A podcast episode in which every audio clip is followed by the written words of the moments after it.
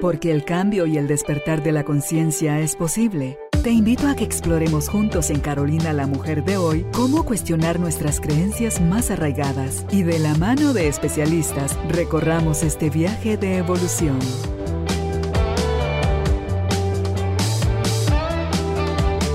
Este episodio llega a ti gracias al apoyo de Cemento Stark. Transforma tu vida, transforma tu casa con Cemento Stark. Y el Instituto Guatemalteco de Seguridad Social.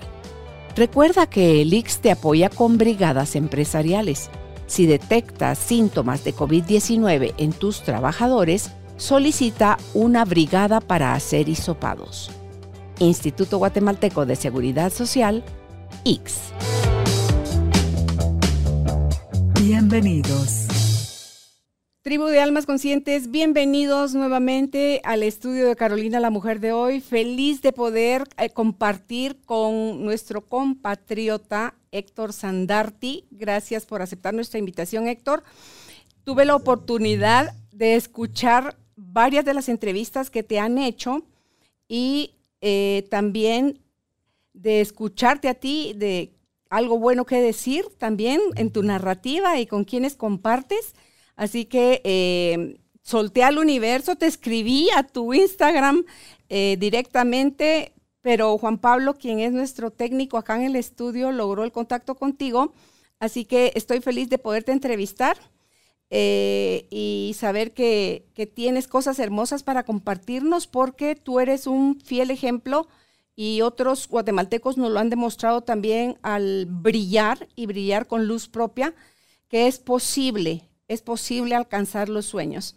Entonces vamos a compartir con él. Héctor es conductor de programas de televisión, eh, tuvo dentro de sus programas Vida TV, Vaso No Vas, Fantástico Amor, El Juego de las Estrellas, un nuevo día, que este fue ya en Telemundo, un minuto para ganar VIP de regreso en Televisa.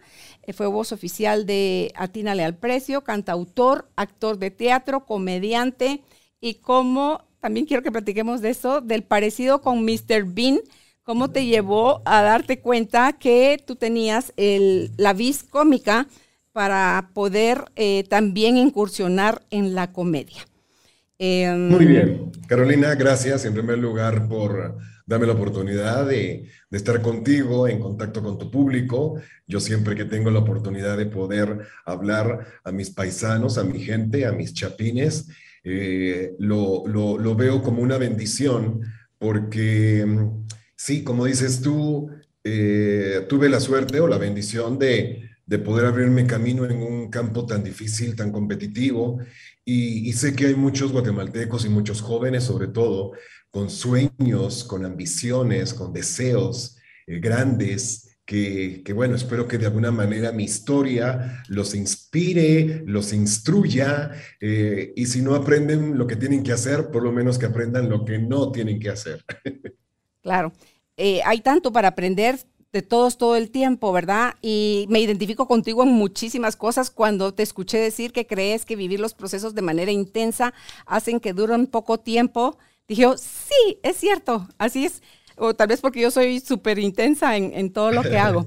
Pero tú eres esa historia de cambio y transformación que, quiero yo compartir hoy con, con nuestros seguidores, con nuestra tribu de almas conscientes, porque tu vida es la vida de muchísima gente, Héctor. Niño, Yo creo que sí. ¿verdad? Totalmente. Sí. Yo creo que sí. Entonces, cuando tú eras niño, hablas mucho de que no querías ser tú. Y te preguntabas por qué estoy en este cuerpo y no me llamo de otra forma. Entonces, cuando yo escucho eso, digo yo, pero ¿qué idealizó Héctor? Eh, ¿por, qué querías, ¿Por qué querías ser como todos? Y pues mira, ¿eran ellos felices para que tú quisieras ser como ellos? Mira, yo creo que todo esto parte de, una muy baja autoestima que yo tenía cuando era niño y que era extremadamente tímido, introvertido y, carente de, muchas eh, cosas como seguridad y ese tipo de cosas. Entonces, yo creo que eso hizo que mi infancia eh, y gran parte de mi adolescencia eh, las padeciera Eh, en ese sentido, yo no sé si tuvo que ver eh, la prematura muerte de mi padre cuando yo tenía solamente un año, el hecho de que mi madre tuvo que irse a trabajar casi tiempo completo para sacarnos adelante. Eh, no, no, no éramos de una familia acomodada, sino todo lo contrario, clase media, tirando pobre, a baja. y, y bueno, había que subsistir mi madre, mis dos hermanas y yo. Igual eso tuvo que ver, no lo sé, nunca me he puesto a analizar qué pasó en mi pasado que me ha tocado de esa manera, pero sí, tuve una infancia complicada, sí, llena de amor, nunca nos faltó lo, más necesario y lo más importante, eh, lleno de felicidad, pero yo, como lo digo en mis videos, no me la estaba pasando bien. Eh, no encontraba yo un propósito de mi vida, no encontraba un sentido, no encontraba yo para qué era bueno o si era bueno para algo. Eh, andaba muy perdido yo en ese aspecto. Lo único que desde temprana edad se empezó a visualizar en mi vida fue mi vocación. Y fue precisamente mi vocación y mis talentos los que me salvaron la vida, los que le dieron un propósito al el que yo estuviera aquí y los que al día de hoy me siguen dando ese propósito de vida y aparte me dan de comer. Y, y de esas cosas que empezaste como niño, entre tus primeros talentos que descubriste era cantar.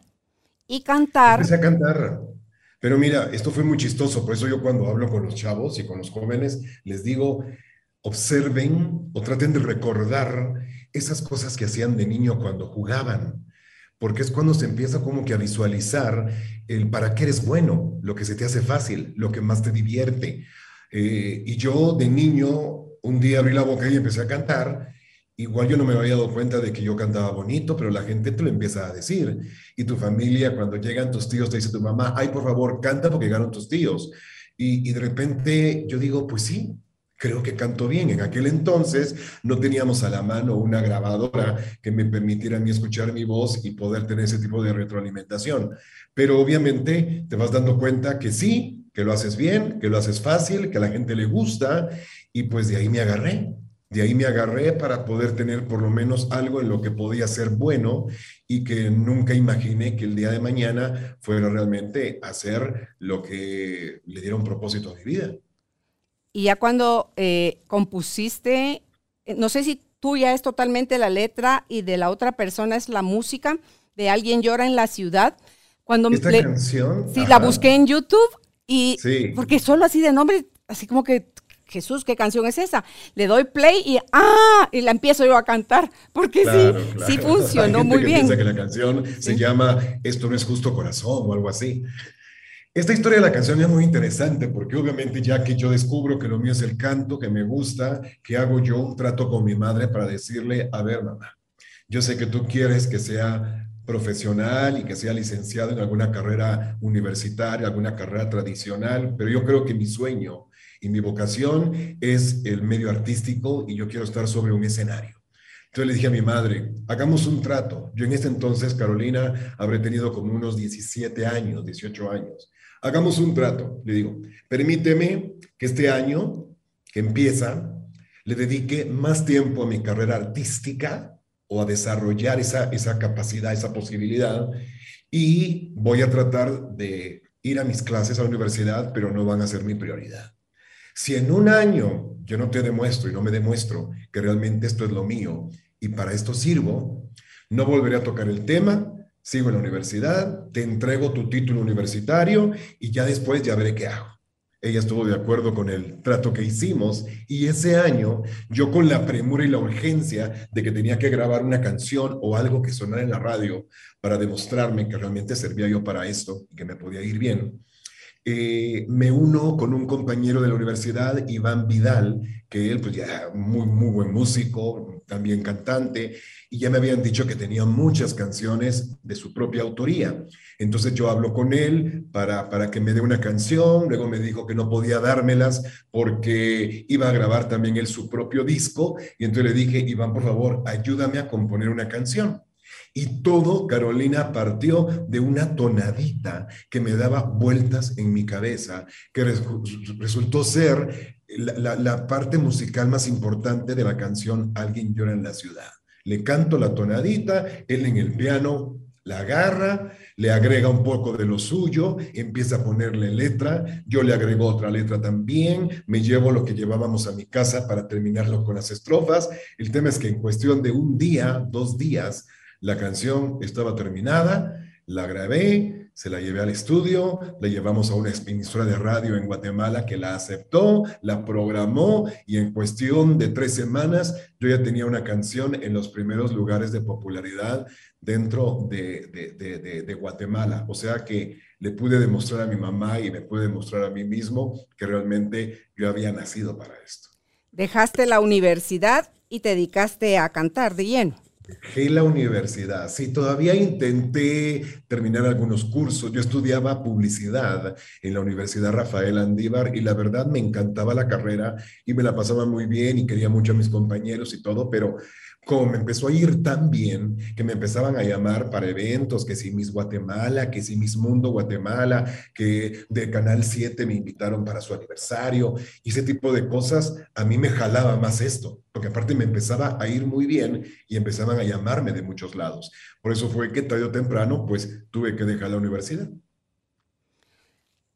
Ok, ahí es como saber a alguien, es una certeza que tienes ya de por sí, porque tú estabas en, los miércoles, que era una locura, que llegaban las mujeres a escucharte, las ladies, ¿cómo es el? El Ladies Wednesday. ese. Y luego quieres pasar a un mejor lugar, pero no pueden pagarte lo que tú quieres ganar. Entonces, ¿cómo tomas la decisión de decir, o sea, porque veías el ejemplo de Ricardo Arjona, tú dices, voy tras ello. Las oportunidades se dan una sola vez y si las dejas pasar, ni te lamentes porque no la tomaste. ¿Estabas tú listo cuando esa oportunidad de ir a México, a Televisa, em, se te presentó para decir, órale, voy con todo y que sea lo que Dios quiera? Yo creo, Carolina, que la certeza de que estás listo nunca la tienes y yo nunca la tuve.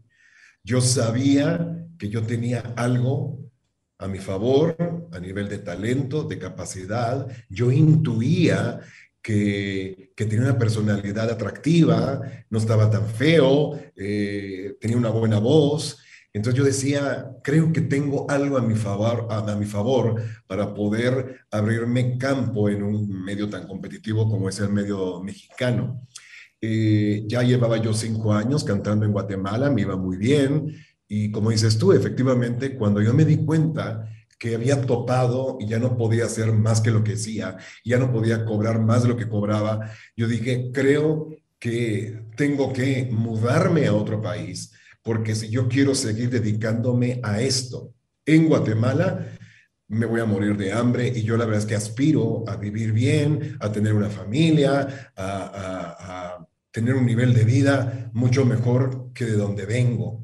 Y es por eso que cuando se da la oportunidad de viajar a México y de entrevistarme con el director de la Escuela de Actuación de Televisa, yo no sé qué me pasó, Carolina, pero a mí me eh, haz de cuenta que fui poseído por un espíritu y una energía eh, que hizo que ese niño tímido e introvertido llegara a Televisa a romper esquemas y a romper y abrir puertas porque yo no aceptaba un no como respuesta y cada vez que me daban un no, yo me inventaba cualquier pretexto para conseguir el sí y empezaré a hacer audiciones y pruebas y entrevistas y se empezaron a abrir las puertas. Entonces, sí, creo que mucho tuvo que ver el talento que Dios me regaló y los dones que yo tengo de manera natural. Eso simplemente creo que lo importante es descubrirlos y desarrollarlos pero creo que lo que más me ayudó a mí fue la actitud con la que llegué a México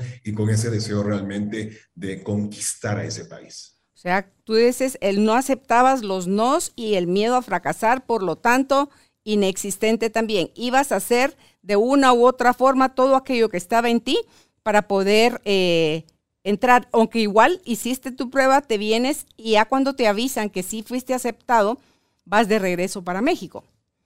Exactamente, yo, a mí todo me sorprendió. Yo cuando viajé la primera vez a México, que fue en noviembre del 1992, que fue cuando hice esta audición para entrar al CEA, yo dije, bueno, a mí se me hace que este va a ser el primero de muchos viajes donde tendré que venir aquí a picar piedra y a darle continuidad a mis contactos. De hecho, mi intención era regresar a Guatemala, seguir trabajando, volver a ahorrar algo de dinero para poder pagar un boleto e irme a México de nuevo.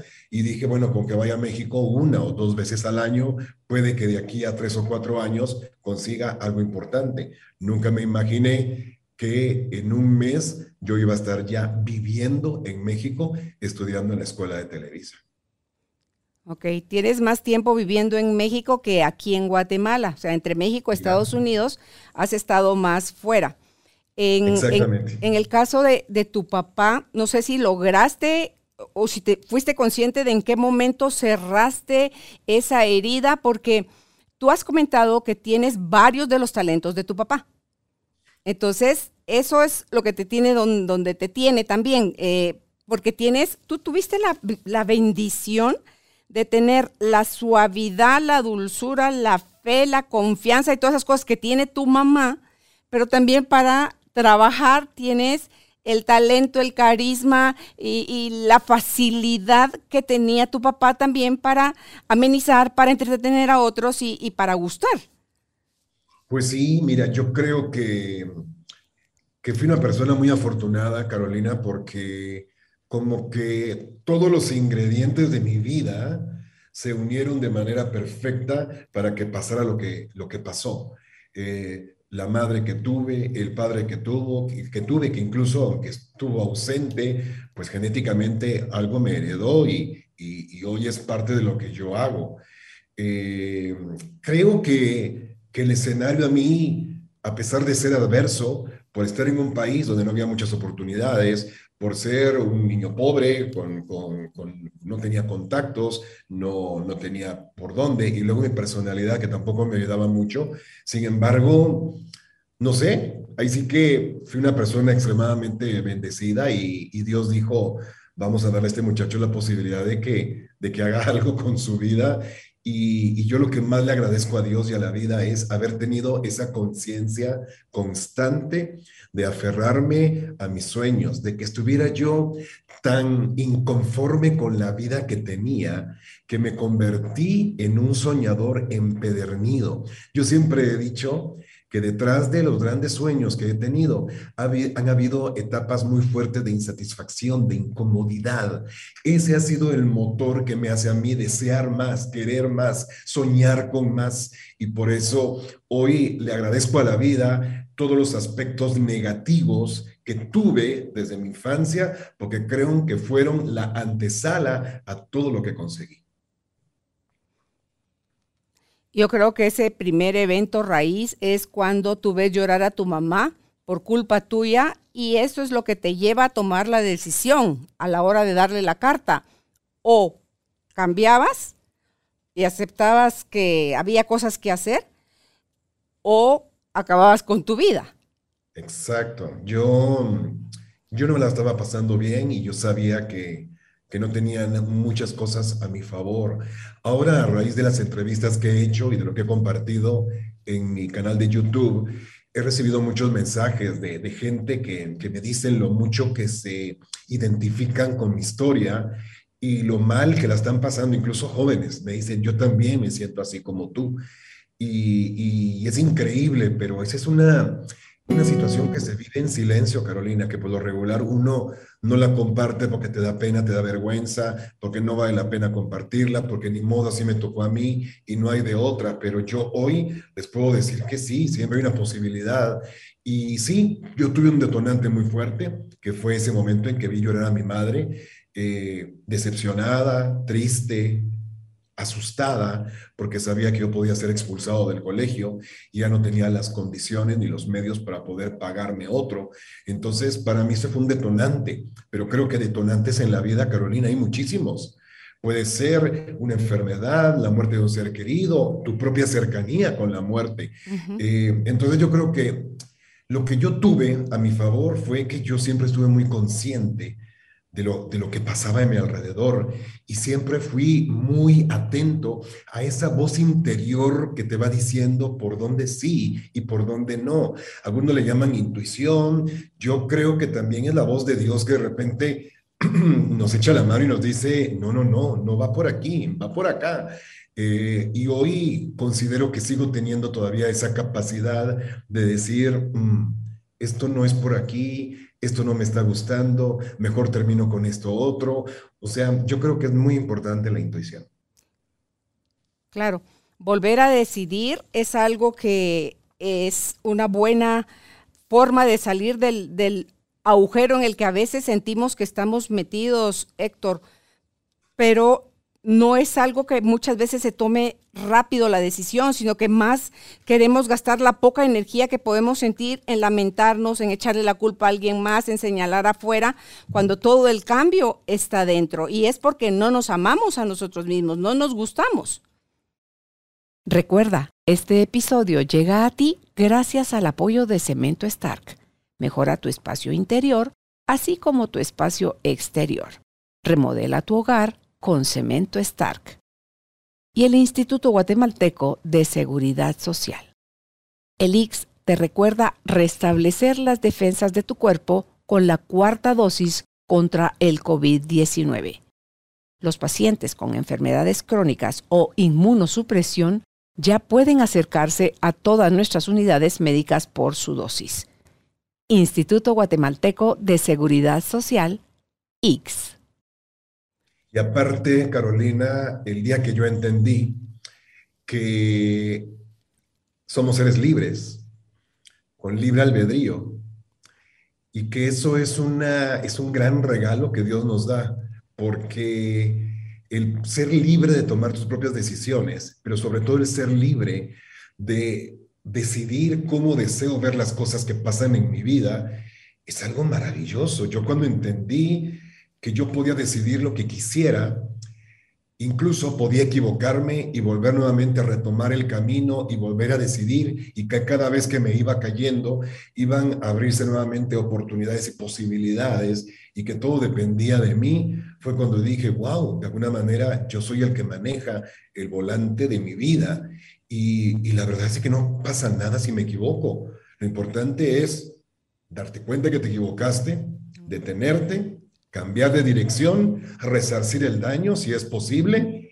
y volver a vivir y volver a, levantar, a levantarte y volver a decidir. Por eso cuando yo me fui a México, yo sabía que no tenía mucho a mi favor, sabía que me la estaba jugando y estaba arriesgándome a posiblemente fracasar en México, pero nunca tuve miedo de decir que sí. Yo me aventé a ciegas y dije, va, voy, si en un mes me doy cuenta que extraño a mi familia, que no sirvo para nada en México, que no me gusta el país, que la gente me maltrata, no sé, pues me regreso y ya me iré a la universidad y seré un gran publicista. Pero, pero no, yo creo que esa libertad es, una, es algo que tenemos que tener muy consciente porque es un gran regalo de Dios. Sí, y como tú dices, la libertad no puede darse si no te das el permiso a, equivocarte y aprender de, de, esos errores. Aunque tus papás tú no, tus hermanas lo vivieron más porque son mayores a ti, pero eh, conociste a tu papá a través de las historias de ellas. Y me imagino que del amor de ellos no solo aprendiste de las historias que te contaban, sino de ver cómo tu mamá elige amarlo hasta que ella muera, porque él ya falleció, pero ella lo sigue amando para la eternidad. Me encantó esa parte, cuando tú dices que ni la muerte pudo acabar con el amor de ellos ni la muerte los, los ha podido separar. Sí, este, no, mi madre es un ser extraordinario. Yo creo que todos, cuando hablamos de nuestras madres, pues obviamente nos llenamos de elogio y, tenemos la, la, certeza de que tenemos a la mejor madre del mundo, pero cuando gente ajena a nosotros me lo dice y, me hablan y halagan la forma de ser de mi madre, su forma de pensar, su fe, su generosidad, su amor, yo digo, no, definitivamente es otro gran regalo que, que nos dio la vida. Y sí, yo heredé mucho de ella, parte de mi personalidad, de mi forma de ser, mi forma de bromear. Hasta físicamente creo que me parezco un poco más que mis hermanas a mi madre. Y, y, bueno, o sea, lo que, lo que yo recibí, Carolina, fue como todos los chavos y como toda la gente, un grupo, de, un, arsenal de posibilidades, de herramientas, de inteligencia, de talentos para salir adelante en esta vida. Y yo creo que lo único que hice bien fue agarrar todo eso, en primer lugar, aceptarlo con humildad y decir, sí, soy bueno para esto y soy muy malo para esto otro. En esto yo fluyo sin ningún problema, en esto se me complica. Y conforme fui encontrando mi camino, aprender más acerca de eso, prepararme en mis talentos, tomar clases de canto, de locución, de actuación, de lo que fuera necesario. Y cuando llegó el primer tren, me encaramé, como dicen por ahí, con todo, porque dijo, esto no va a volver a pasar. Y, y creo que al día de hoy sigo haciendo exactamente lo mismo, olfatear las posibilidades y lanzarme con todo. ¿Cómo influye la forma de ser de tu mamá? ¿Cómo amó a tu papá? ¿Cómo ella los amó a ustedes en la forma que tienes tú de ser pareja? Totalmente influye porque es la única escuela que, me tocó. Eh, yo no tuve otro ejemplo de amor y de pareja dentro de mi casa y aunque me fue muy difícil el tema, por ejemplo, de conquistar a una mujer, porque yo nunca tuve un padre o un hermano mayor que me dijera las técnicas de seducción y lo que hay que decirles y lo que no hay que decirles para que, para que la mujer que te gusta, pues te voltee a ver y te haga caso. Eh, eso fue una parte que, que, también creo que Dios se compadeció de mí y me facilitó algunas veces las cosas. Pero sí, yo creo que yo hoy como pareja eh, lo que hago todos los días es aspirar a un, a un, amor, a un amor de siempre, a un amor de respeto, un amor eh, donde ambos nos escuchemos, nos entendamos, eh, compartamos los, los mismos ideales y, busquemos el bien común, tanto de nosotros como de nuestra hija y, de toda la gente que nos rodea. Y yo creo que eso fue algo que, aprendí de mi madre, bajo valores obviamente cristianos. Yo estudié 11 años en un colegio católico eh, y, siento que todo eso es parte de este arsenal eh, que ha, formado mi persona y ha formado los valores y principios que hoy tengo y me permiten seguir adelante si haber crecido solo entre mujeres te provocaba que te hicieran bullying por los rasgos que podían ver en ti, pero además de eso, yo creo que en, todo en la vida encontramos regalos. ¿Cuáles son los regalos que tú encontraste de haber sido tan nutrido por la energía femenina? Obviamente, el mayor regalo que encontré y que sigo encontrando es que me he rodeado de mujeres maravillosas, mujeres de las cuales he aprendido mucho, mujeres fuertes, valientes, emprendedoras. He tenido la suerte, y no solamente hablo de mis hermanas y de mi madre, sino también de, gente con la que he compartido, grandes amigas, grandes maestras. Eh, eh, mi esposa, obviamente de ella aprendo constantemente y soy un fiel admirador de, las mujeres y soy fan número uno de las mujeres y también por eso no solamente aprendí a amarlas, sino también entenderlas.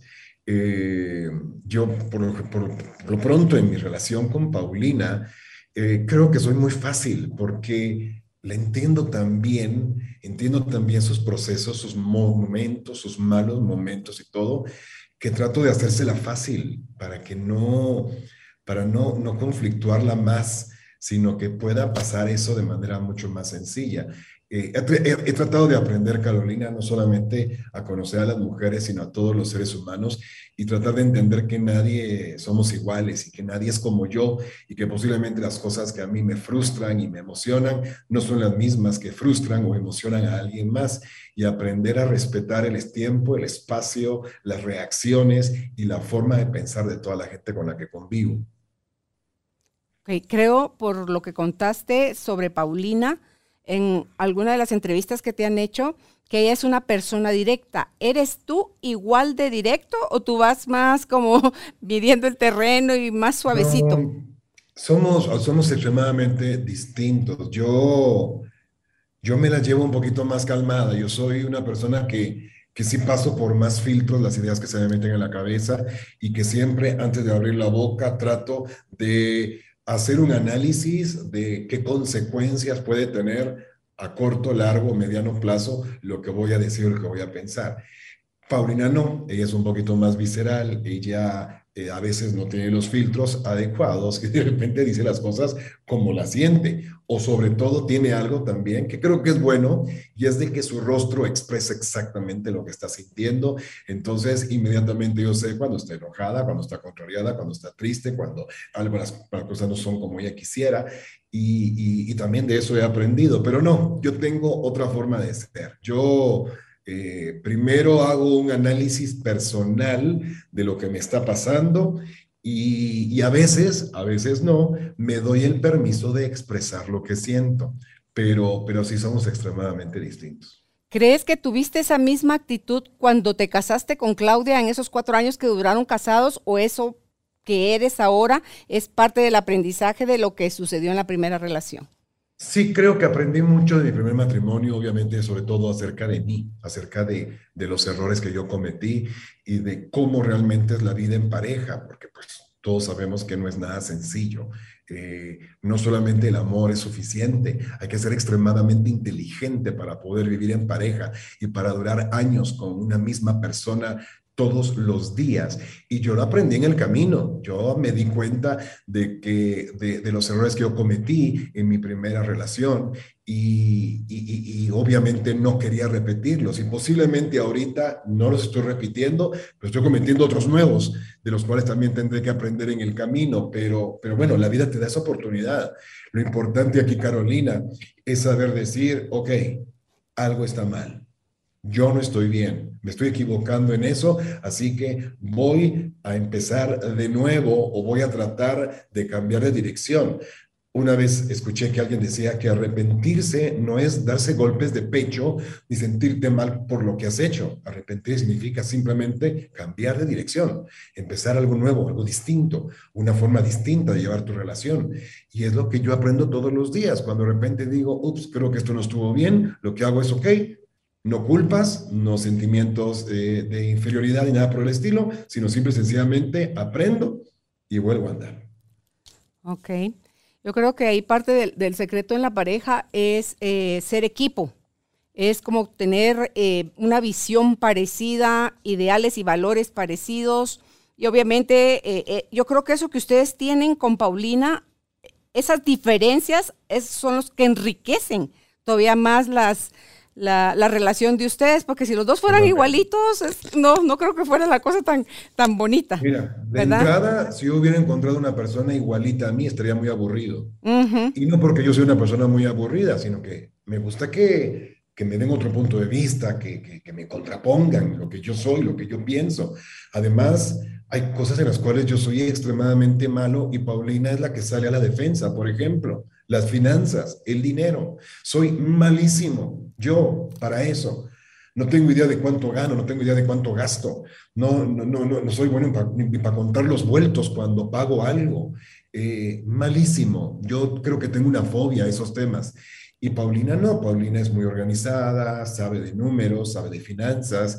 Entonces, un día le dije a Paulina, te cedo la administración de la casa, de mi vida y de mi carrera, porque si no, yo voy a quebrar. Y afortunadamente con esta combinación eh, nos ha ido mucho mejor porque hemos podido ser más ahorrativos, hacer inversiones, no gastar lo que no tenemos. Entonces yo creo que también en ese sentido el vivir en pareja ayuda mucho cuando tu pareja es totalmente distinta a ti. Claro. Por eso ahora entiendo por qué tú te fuiste más por la línea de invertir en propiedades y no en eh, hacer un emprendimiento, por todo eso que dices que no tienes en ti. No, no, no. Una vez intenté poner un negocio con una persona que se me acercó a ofrecérmelo. Era un restaurante hace unos, no sé, 22 años de eso. Y, y yo obviamente pues en primer lugar, tengo otro defecto y es que confío yo ciegamente en las personas. Entonces, yo confié en este cuate, eh, confié en su visión de negocio que tenía y aparte, cuando me entregó la proyección de números, yo dije, yo aquí no entiendo nada, pero si tú le ves a esto un potencial, cuenta conmigo y yo le entro. Y sí, perdí medio millón de pesos en aquel entonces, que nunca volví a recuperar, pero aprendí muchísimo, aprendí que lo mío, lo mío, no son los negocios, y no porque no, no esté bien, simplemente no tengo el colmillo, no tengo el olfato, no tengo la inteligencia para eso, así que dije, no, pues mejor, mejor me compro una casita y, y eso será como que mi inversión, porque en lo otro voy a seguir perdiendo dinero, y creo que fue una buena decisión. Totalmente. Em, de las cosas que, que me cautivaron de conocer tu historia, es la paz con que vives. Eh, si venías de una niñez tan tormentosa y una adolescencia desequilibrada, y, y luego estás ya en la vida adulta con una paz increíble ante ese evento, lo que representó para ti estar 34 horas secuestrado, y, y cómo tú, Héctor, pudiste mantenerte enfocado, cómo tú no hiciste lo que normalmente suele hacer la mente humana, acusar, atacar, quejarse, señalar, tirarles tierra, desearles lo peor. ¿Cómo tú manejas eso? Mira, este, esa, es una, fue una prueba que me hubiera gustado haberme evitado en la vida, pero ni modo me tocó a mí y me tocó vivirla. Y obviamente nunca sabes si estás preparado o no para enfrentar algo así. Yo simplemente fluí en base a lo que mi corazón, mi mente y, mi espíritu me guiaba. Y, luego resultó que todas las cosas que hice me salvaron la vida. Por eso las comparto. Y por eso cuando me preguntan acerca del secuestro, yo hablo de eso porque si a alguien le puedo yo dar una luz con respecto a cómo enfrentar una situación como esa o parecida, eh, pues bienvenido sea. Yo creo que eso, Carolina, partió en primer lugar de un tema de fe. Yo, como casi toda la humanidad, en esos momentos de angustia, es cuando Dios no te acompaña, sino te carga. Y yo creo que para mí, mi fe fue lo primordial, fue lo más importante desde el primer segundo de mi secuestro. Esa convicción que yo siempre tuve de que no estaba solo, de que de que Dios estaba conmigo, de que me iba a ir bien, de que tenía que confiar, de que tenía que fluir, de que no tenía por qué poner resistencia, sino simplemente dejar que las cosas fluyeran despacio y en su tiempo y saber que Dios estaba conmigo. Yo creo que esa conciencia me permitió, como dices tú, uno, no tratar de pasarme de listo, no tratar de escaparme o, ver qué hacía para poder sacar ventaja de la situación. Nunca me pasó por la mente esa posibilidad. Luego, no juzgar ni odiar a la gente que me tenía en cautiverio. Entender que son seres humanos como yo, equivocados, pero seres humanos como yo, hijos de Dios también como yo, que, que, que están mal, que tuvieron una situación en su infancia o en su vida que los orilló a hacer lo que están haciendo, cosa que yo no, y que posiblemente si hubiera tenido la misma historia que tuvieron ellos, haría exactamente lo mismo. No lo sé, simplemente no los juzgo. Incluso hasta había una relación de respeto mutua, porque cuando yo los traté con respeto, ellos me trataron con respeto a mí también y lo demás era simplemente orar y orar y orar para que todo se acomodara a mi favor, para que si negociaran con alguien, esa persona no diera chance de que esto se alargara más. Eh, negociar mi, pedirle a Dios que, que, calmara la mente de la gente que me estaba cuidando y que el, el, el jefe de esta banda en un momento determinado decidiera renunciar a este negocio que se llamaba Héctor Sandarti y dijera, ya, deshagámonos de este negocio y vámonos por el otro. Eh, obviamente sin atentar contra mi vida, ¿no? Y eso fue lo que pasó y, yo creo que fue lo que me salvó la vida. Fue realmente, no fue un tema ni de mi inteligencia, ni mi capacidad, ni mi intuición, no. Fue un tema de, de fe, fue un tema de Dios. Fue como tú decías al principio, de dejarte llevar por esa vocecita que unos llaman intuición, porque me gusta cuando tú dices, eh, es el libreto de él él le tocó el personaje de malo. Él no me conoce, él no me odia. Él lo que quiere es dinero, o sea, no es, no es contra mí. Amén de que no eras la persona que, ellos por la que iban. O sea, tú te atravesaste en el camino, pero también cómo sucedió eso de que te atravesaste en el camino de ellos. está Dalila, que es amiga tuya, Dalila Polanco, una actriz mexicana, donde también, sin ella saber, su forma de reaccionar es parte de lo que tú estás alineado. Tú estabas en paz, tú estabas sin acusar, sin deseos de que pasara nada malo al, agresor. Entonces, ella funciona porque vi la entrevista que, le haces en, el canal que tienes en YouTube para que los que quieran conocer con más detalle, porque narras muy bonita la, la experiencia, tu relación con el Charlie y el compadre y lo que el compadre te da 100 pesos para el taxi a la hora que te liberan. O sea, tú tocaste esos corazones.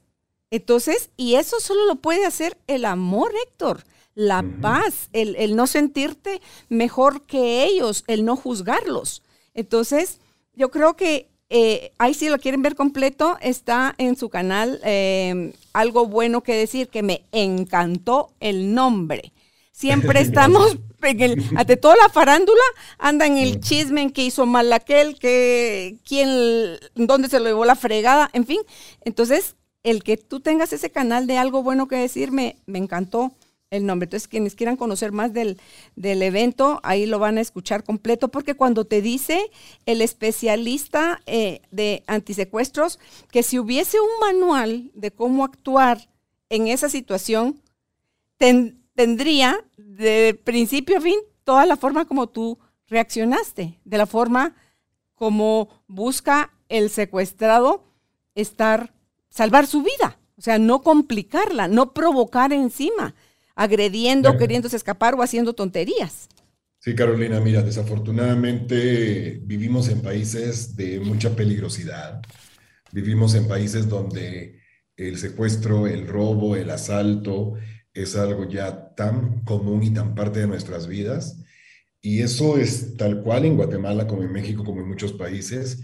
Y yo creo que mm, hay que tener conciencia de que cuando eres víctima de una, de una situación como esta, el que está más nervioso es el asaltante, no tú.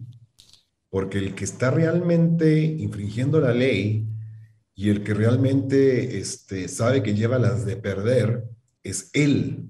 Sí, él es el que está armado, él es el que ya se mentalizó y está preparado, pero él tiene un montón de aspectos que no puede controlar. El saber si tú también estás armado, si alguien los vio, si alguien lo va a denunciar, si está la policía cerca, un montón de aspectos.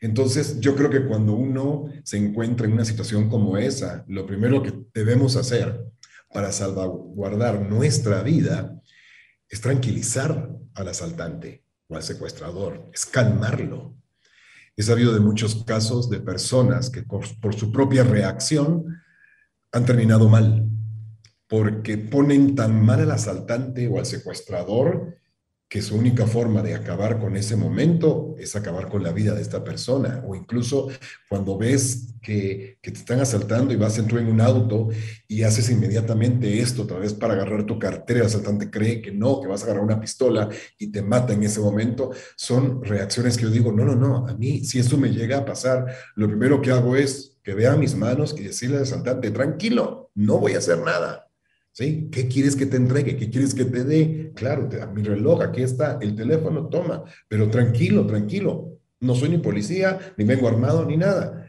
Acabo con tu trabajo, pero no acabes con mi vida. Sería lo que yo le diría.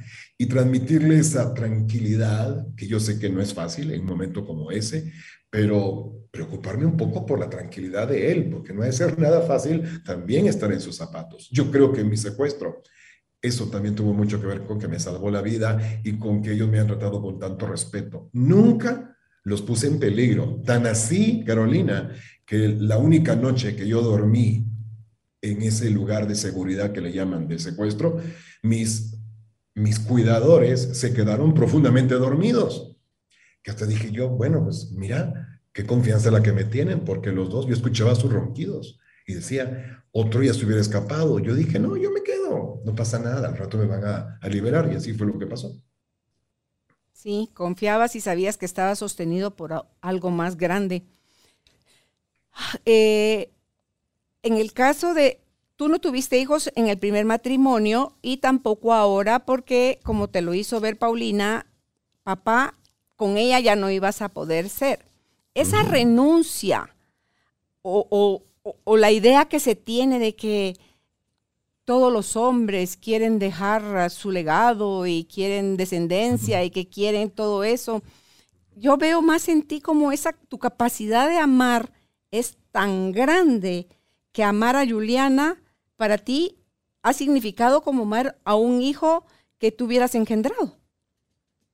Sí, mira, si algo, de, algo puedo yo eh, decir que, que, tengo a mi favor, es que soy una persona extremadamente adaptable. Yo creo que ha sido parte del éxito de mi vida el que yo me adapto con facilidad. Yo no me peleo con la vida cuando las cosas no son como yo quisiera, sino que digo, aquí me tocó vivir, ok, sí, claro, aspiro a más, pero no me voy a pelear con este momento solamente porque aquí estoy. Y voy a luchar por mi sueño para estar en un lugar mejor. Y sí, creo que como todos los seres humanos, algún día dije, no, pues sí me gustaría casarme, formar una familia y tener hijos. Pero Carolina, yo creo que el hecho de que mi padre murió cuando yo era tan pequeño y nunca hubo una imagen paterna dentro de mi casa, me hizo que yo no desarrollara tan fuertemente el vínculo de la paternidad.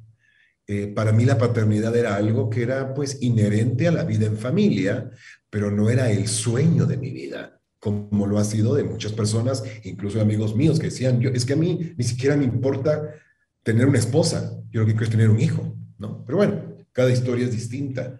En el caso mío, cuando yo debo renunciar a la paternidad biológica, obviamente yo ya conocía a Paulina, ya llevábamos un tiempo juntos, yo ya conocía a Juliana y yo primero me enamoré de Paulina, luego me enamoré de Juliana y luego dije, wow, me encanta esta familia que estamos formando. Y si por arriesgarme a tener mi propia familia con una mujer que de entrada ni sé quién es, ni la conozco porque no existe, eh, y perder esto tan maravilloso que tengo, que ya Dios me lo dio así ya armado y empaquetado y listo, ¿no? Dije, no, te juro que fue una decisión que tomé muy fácilmente. Eh, no me causó ningún tipo de conflicto el decir, va, a partir de hoy, esta es mi familia, esta es mi esposa, esta es mi hija, este es mi perro. Vamos adelante. Y ahí vamos juntos ocho años.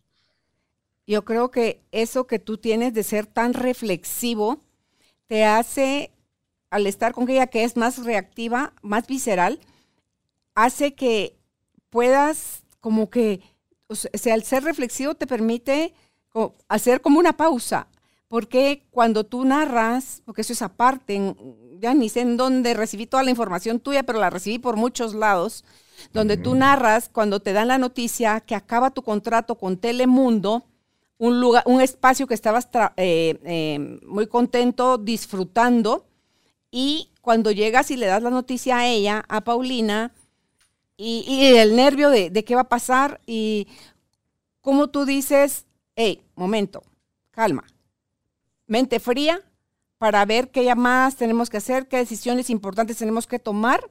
Ya mañana será otro día, mañana era el último día en la televisión y ahí sí darte el permiso de llorar al ser eh, tan, tu despedida tan amorosa. Entonces, Qué bonito, Héctor, que puedas tener esas dos formas eh, y que las puedas ver y poseer, digámoslo así, y poderlas vivir la mente fría cuando necesitaba estar fría y el corazón abierto y desbordado cuando era momento de decir adiós, porque algo que he podido ver en ti eh, es que de donde sea que has estado y has salido, lo has hecho con mucha gratitud, Héctor. Yo creo que, que, es algo que también aprendí mucho de mi madre, ser agradecido. Eh, es algo que también aprendí de mi fe y creo que es lo que me abre puertas todo el tiempo y lo que me permite generar abundancia. El, el agradecer todo este, hace que atraigas más de eso a tu vida. Y, y para mí no fue un trabajo por el cual tuve que concentrarme o tuve que hacer un esfuerzo adicional para sentirlo y conseguirlo. No, fue totalmente natural. Sí, el niño interior se sentía agredido, se sentía minimizado, porque yo a ese niño interior que después de muchos años aprendí a amarlo y aceptarlo como era, le doy mucho chance de que participe en mi vida, porque a él le debo mucho en mi vida. Eh, a él le debo mi profesión, porque hoy Héctor Sandarti, el conductor de televisión, el comediante, es el niño que juega a esas cosas. Y hoy ese niño a mí me da de comer y a mi familia. Eh, pero también ese niño es el que se siente agredido, lastimado, solo, eh, temeroso, y le doy su oportunidad.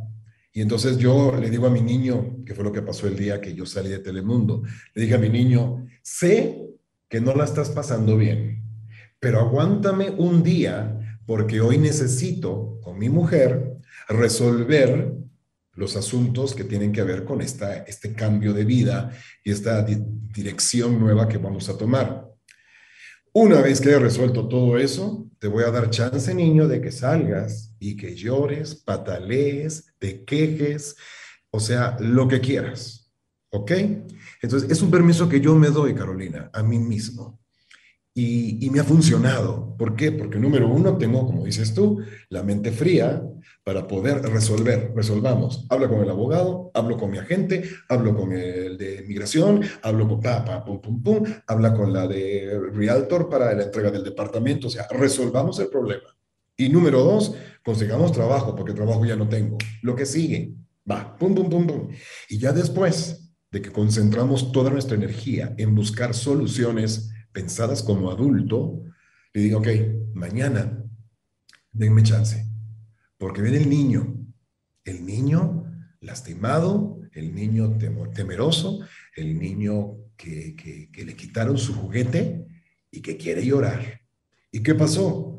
Así fue el día siguiente. Yo lloré, pataleé y me dejé caer y hablé con Dios y le dije que no estaba de acuerdo con lo que estaba pasando. Pero te lo juro, ese tiempo de, de, de dolor, de caída, de pérdida, de duelo, me duró bien poco porque me lo disfruté al máximo y lo saqué todo lo que tenía que sacar. De tal manera, Carolina, que los días siguientes ya no hubo llanto, ya no hubo dolor. Hubo preocupación, hubo momentos de, ups, pero ya el, el temor profundo y la tristeza profunda ya habían desaparecido. Me encanta cómo obviamente en ese momento de la vocecita en la niñez de cambia, cambia, cambia, porque sí es posible el cambio, ¿cómo ahí tú seguiste creciendo, te volviste adolescente, pero tomaste desde ese momento a tu niño, o sea, tú no has soltado a tu niño para que le digas, que puedas ver qué es lo que él está sintiendo, cómo le duele, como eh, el despido, el desprecio, lo que sea, como lo quiera ver, pero tienes comunicación permanente con él.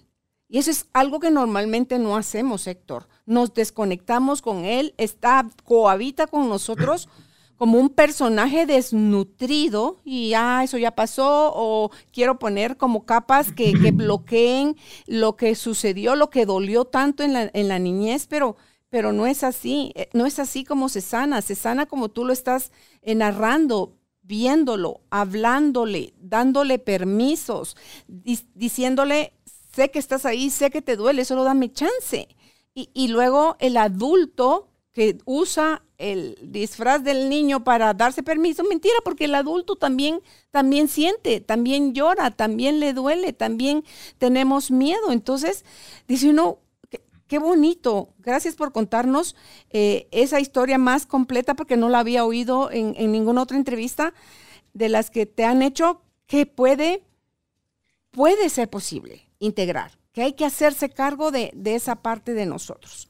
Y, yo, yo digo, para, para darte una idea más acerca de esto, eh, yo creo que, que gran parte de los problemas que hoy tiene la sociedad y la humanidad es precisamente eso. O sea, el sistema educativo de nuestros países y de nuestra cultura nos conlleva más a salir del niño y dejarlo atrás y a convertirnos en personas responsables, productivas, emprendedoras, etcétera, etcétera, etcétera. Entonces, el pobre niño, desafortunadamente es el más dañado de todos, ¿por qué? Porque el niño fue el que sufrió su primer rechazo, el niño fue el que sufrió su primer momento dentro de la infancia donde posiblemente los papás se pelearon o se divorciaron o tenías un padre alcohólico o el que te pegó, etcétera, etcétera, etcétera. Ese niño no logramos que, que sane, que, que logre desarrollar todo su potencial. ¿Por qué? Porque algún día nos dijeron, ya no, ya no lo metas, que ya no, que ya no participe. Porque la verdad es que ese niño es débil, es irresponsable, este, es llorón, es bla, bla, bla, bla, bla. Entonces yo creo que, que hoy necesitamos más que nunca educar a las nuevas generaciones en que aprendan a sanar a su niño interior. ¿Cuánta gente hay ahorita en el mundo? Y personas adultas, brillantes, talentosas y exitosas, que vienen cargando con un, mm, no puedo ver a mi papá, o no puedo hablar de mi mamá, o no puedo hablar de cuando era niño, porque vienen todavía cargando con algo que nunca sanaron y que posiblemente si sanaran serían todavía personas mucho más felices de lo que hoy son.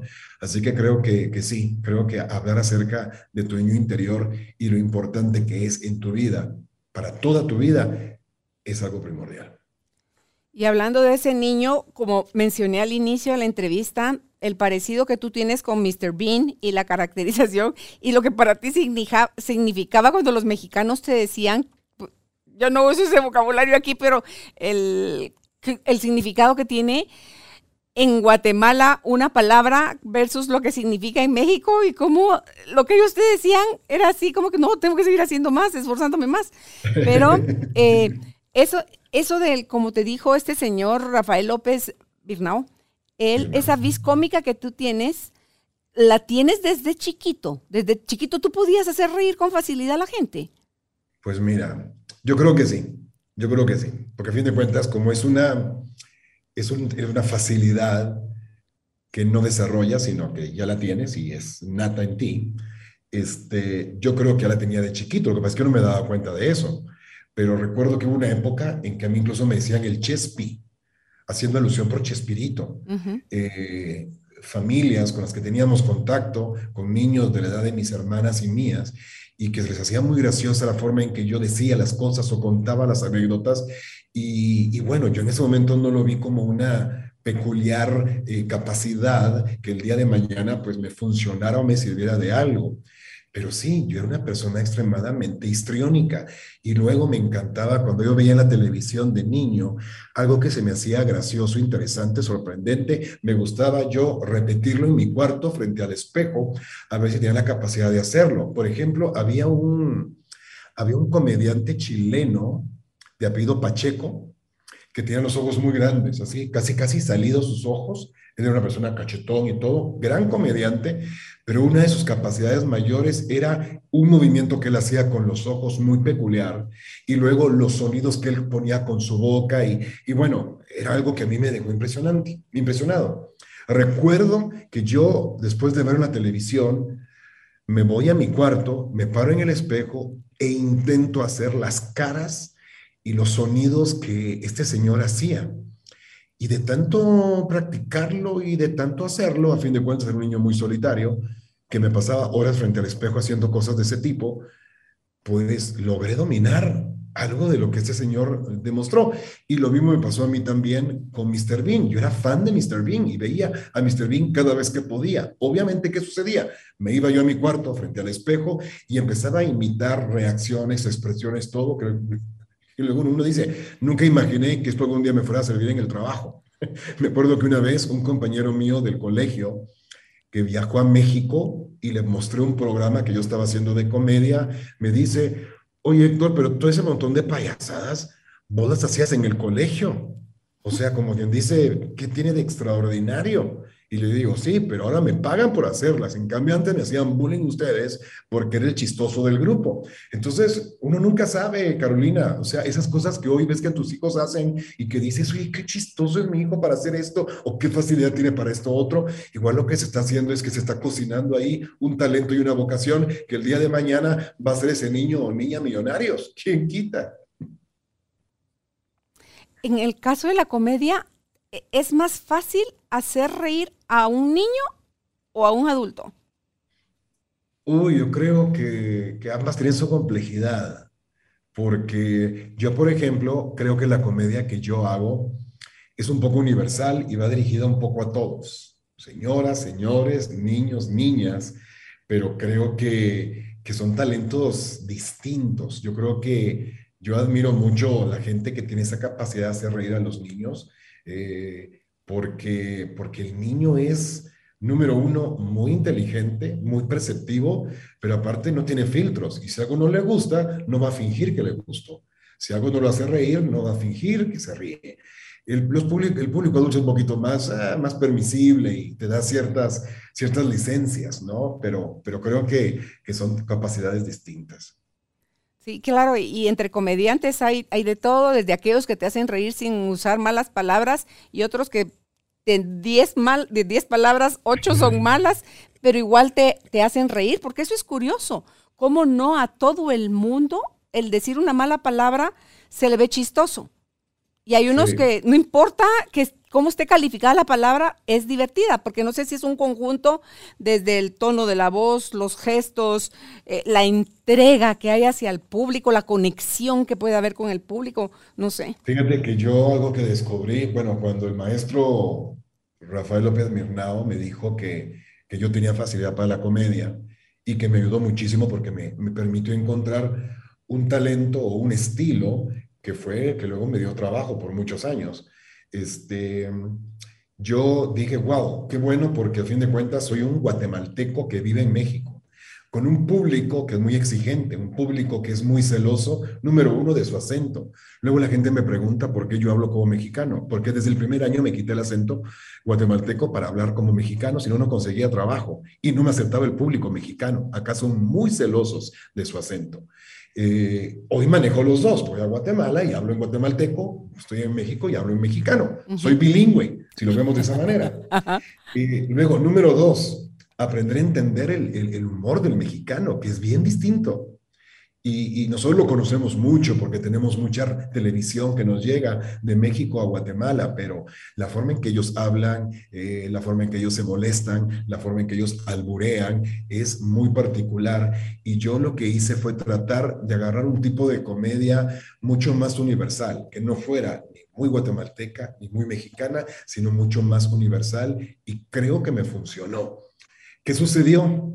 A los años que me permite a mí la vida salir de México para trabajar en Telemundo para el mercado hispano de los Estados Unidos, yo dije, wow, qué reto, porque ojalá que este público tan mezclado entienda mi humor, porque es un humor muy característico de un guatemalteco que se mexicanizó. Llego yo a Telemundo, llego yo a un nuevo día, a mi programa, y para mi suerte, nos pusieron público en vivo dentro del escenario, dentro del estudio. Teníamos público en vivo. Público que llegaba a pasársela con nosotros y público que reaccionaba bien o mal a las cosas que pasaban. Y de repente me di cuenta que el público se reía de mis bromas y, entraba en mi humor y participaban conmigo. Pero lo que más me sorprendió, Carolina, fue que me di cuenta que ese público eran caribeños, eran puertorriqueños, dominicanos, venezolanos, colombianos, no eran ni mexicanos ni mucho menos centroamericanos. Y, dije, wow, qué bendición tengo de tener un humor que entienden todos, porque no tiene que ver con, como dices tú, ni con palabras, ni con groserías, ni con albures, ni con nada, sino con algo más la capacidad que tenemos los seres humanos de reírnos de nosotros mismos en cualquier circunstancia. Y creo que eso también me ayudó mucho a conquistar ese mercado, que es un mercado totalmente distinto, porque incluso hasta el mexicano que vive en Estados Unidos es distinto al mexicano de México. Y me imagino que pasa lo mismo con los guatemaltecos. Así que mm, eso me ha, ayudado a mí mucho y lo que es lo que me ha dado como ese toque característico dentro de todo lo que hago, en la conducción, en la actuación y, y las imitaciones. Yo creo que de alguna forma eso que hacías tú de ponerte frente al espejo, o sea, observar con detalle, después pararte al espejo y buscar imitar. Hace un rato cuando estábamos hablando que te pregunté de Mr. Bean y estabas explicando y se te salió el gesto de Mr. Bean. Hiciste un gesto de Mr. Bean. Sin, no sé si lo hiciste intencional, si fue inconsciente o algo. Entonces, eso es lo que pasa cuando, porque digo yo, ¿se te sale el comediante? Eh, ¿O es algo que, tiene sus espacios para salir? ¿Sale siempre? ¿Es libre tu comediante interno? ¿Es libre? Sí. Eh, Deepak Chopra habla acerca de lo, de lo que él considera que es el Dharma, que es este propósito de vida. Y él dice que, que algo muy importante para descubrir tu propósito y tu, y tu propósito de vida y tu Dharma es reconocer esas cosas que tú haces sin mayor esfuerzo, donde tú fluyes y lo haces bien. Eh, yo creo que también tiene mucho que ver con el talento y con la vocación. Yo lo que hago, lo hago, Carolina, y creo que me va bien porque no me representa ningún esfuerzo hacerlo. Cuando yo empecé a pararme frente a un público y a un escenario, y me decían, Héctor, necesitamos que improvises y que alargues porque no está listo el siguiente número. Y yo, ok, y agarraba el micrófono y empezaba, interactuando con la gente, sacando provecho de algo que estaba pasando, o incluso hacía una broma de lo que estaba sucediendo en ese momento con, con la producción. Hasta que repente me decían, ya, ya, ya, córtale, ya está listo lo que viene.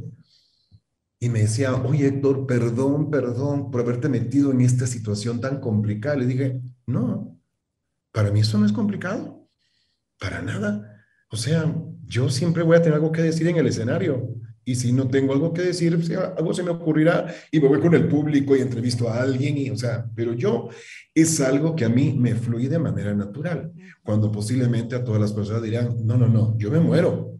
Yo en primer lugar empiezo a tartamudear y sudo y salgo corriendo y dejo el micrófono ahí tirado. Por eso yo me dedico a lo que me dedico y por eso hice de esto mi profesión, porque para mí lo que yo hago, Carolina, es extremadamente fácil y extremadamente divertido. Y yo siempre lo he dicho, si no es divertido, no lo hagas. Sí, es porque después de no gustarte, pasaste a ser 100% tú y ahora disfrutas y amas lo que eres y lo entregas, pero a manos llenas. ¿Has hecho tú stand-up como comedia? No, Fíjate que es algo que desde hace muchos años me, llegaron a proponer y no he querido. No sé exactamente por qué no he querido. Tal vez le tengo miedo y le tengo mucho respeto a ese, a ese género porque, porque eres tú solito en el escenario, sin un guion y con tu capacidad de, de improvisar y de contar historias o chistes, no sé. Eh, no me he atrevido, la verdad, si te lo digo sinceramente, no me he atrevido. Creo que me he quedado en una cierta zona de confort haciendo las cosas en las cuales yo sé que puedo manejarlo todo sin ningún problema y, no me he atrevido. Pero tengo el gusanito, como dicen, tengo ahí la inquietud y te voy a decir por qué y a raíz de qué. Yo, eh, a raíz de que me quedé sin trabajo hace algunos años y que me tuve que ver creativo para llevar el pan a la mesa, se me ocurrió armar una conferencia motivacional acerca de mi historia. Esta conferencia habla acerca del cambio, cómo cambié yo para que todo cambiara a mi alrededor. Y la conferencia empezó a gustar y fue muy bien, una conferencia que yo eh, había armado como de una hora y media y habían días en que yo daba la conferencia de dos horas y media y nadie me callaba. El tema es que luego me di cuenta que dentro de la conferencia yo metía tanta anécdota personal y las platicaba de una forma que a la gente se hacía extremadamente gracioso, que en una, una de las conferencias que tuve, me acuerdo que el, amigo que me contrató para la compañía me dijo, Héctor, no, o sea, realmente esto es un stand-up, o sea, la gente no para de reírse, sí, aprende, se motiva, inspira, pero la verdad tienes al público todo el tiempo doblado de la risa. Y fue cuando dije, pues mira, creo que igual sí podría el día de mañana enfocarme solamente en eso, en hacer reír al público con una historia simpática, interesante. Pero al momento las cosas no se han ordenado ni, ni, alineado para que eso suceda, pero, pero creo que, que, va a suceder tarde o temprano. ¿Qué tal hacer unas pruebas en, en Facebook Live o algo así donde haces la invitación, 10 minutos, 15 minutos, qué sé yo, y, esa conversación tuya natural, como te fluye, y ahí medir, medir la, respuesta de la gente que ya está medida, pero de alguna forma con todo esto que la radio, la televisión y los medios tradicionales eh, ya no son los señores poderosos, porque ahora mucha gente tiene su, su propio canal en, en, en, estas plataformas, es donde dice uno, ¿y quién quita que ese espacio te está esperando? No sé si con este comentario te quiero preguntar, ¿Hay todavía algo con lo que sueñes, además de esto de, probar el stand-up, eh, que, esté así como que está el gusanito, no es gusanito, es gusanote, que te diga, Héctor, no te hagas, no, te, no me ignores, Héctor, Héctor, no sé, ¿hay algo todavía que quieras hacer con que te produzca esa ilusión? Sí, sí, hay varias cosas, este, Carolina. Yo creo que que parte importante de este trabajo en el que yo estoy y a lo que me dedico es reinventarte constantemente y probar nuevos retos, nuevas oportunidades. Y hay cosas que a mí me gustaría hacer y que no he hecho. Por ejemplo, cine. Me encantaría poder eh, trabajar en una película, volver nuevamente a la actuación y sobre todo a la comedia en alguna película o una serie. Eh, yo lo dejé porque a mí la conducción Obviamente me dio mucho más trabajo que si hubiera sido actor, en el sentido de que actores, por lo menos aquí en este país y en esta industria, hay muchísimos y conductores no. Entonces a mí una, en una ocasión un ejecutivo de Televisa, Pepe Bastón, me dijo, Héctor, tú sigue conduciendo, porque como conductor en esta empresa no te va a faltar trabajo. Y sí es cierto, nunca me faltó trabajo porque bueno, éramos pocos los conductores y entre nosotros nos repartíamos todo el trabajo. Pero siempre me quedó el deseo de la comedia, sobre todo porque disfruto mucho hacer comedia y hacer sitcoms.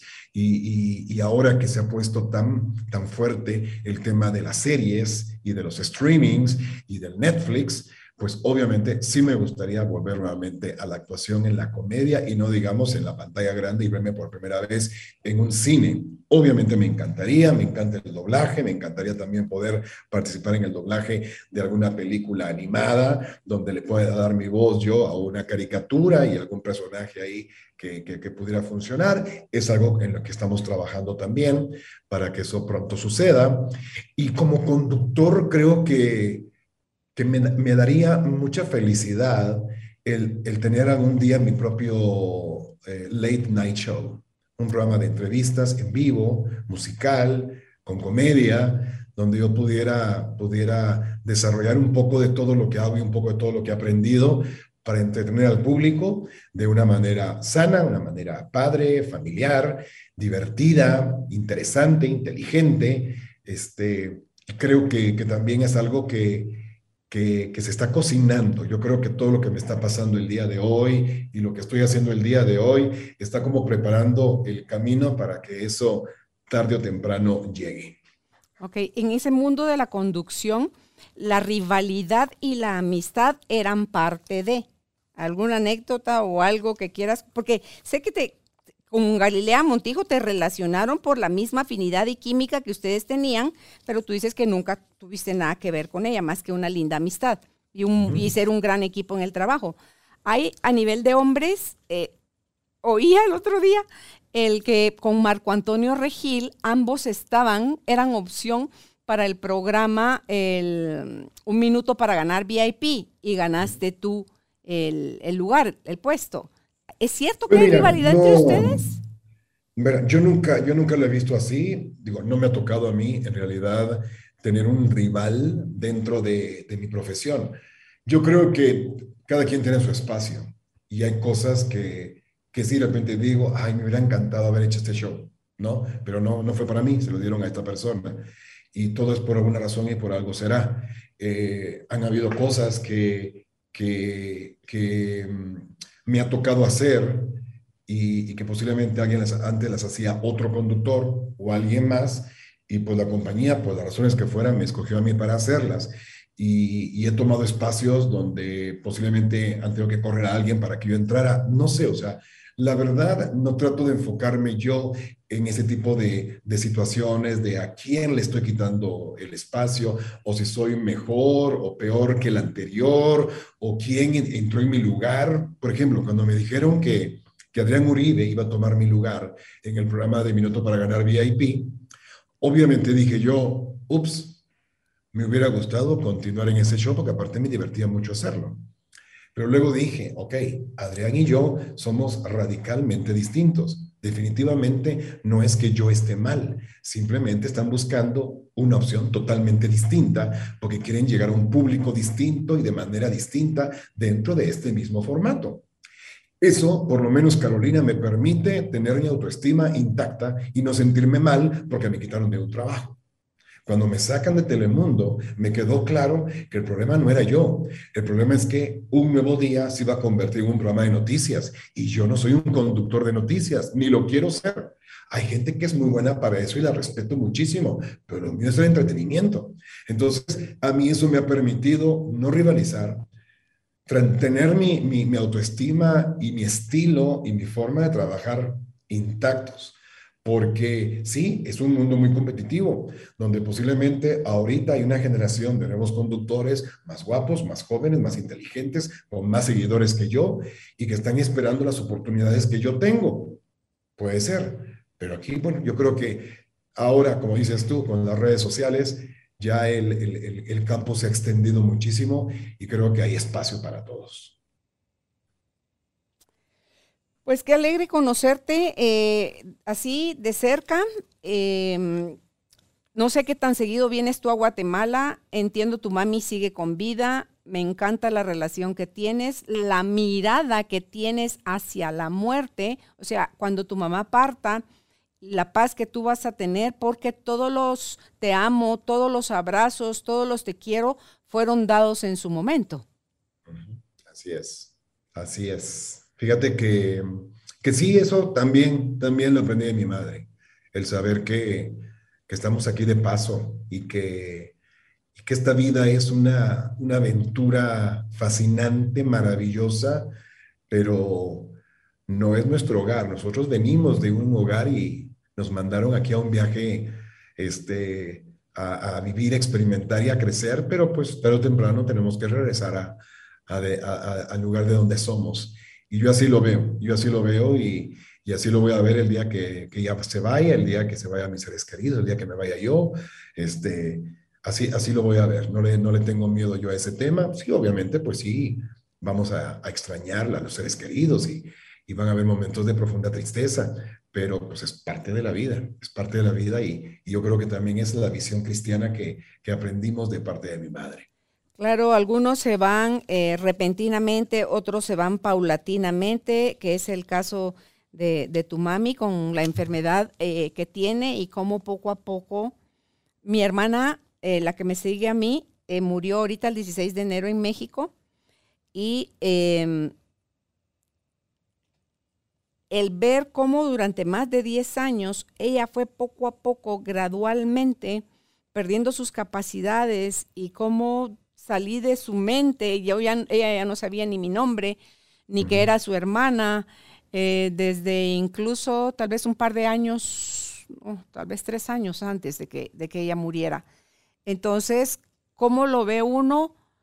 Eh, es que, eh, no sé, es quien lo ha vivido nada más, quien, quien lo puede entender, cómo se van apagando, cómo están vivos, pero cuando el olvido ya es completo, eh, ellos están para nosotros, uno ya no está para ellos.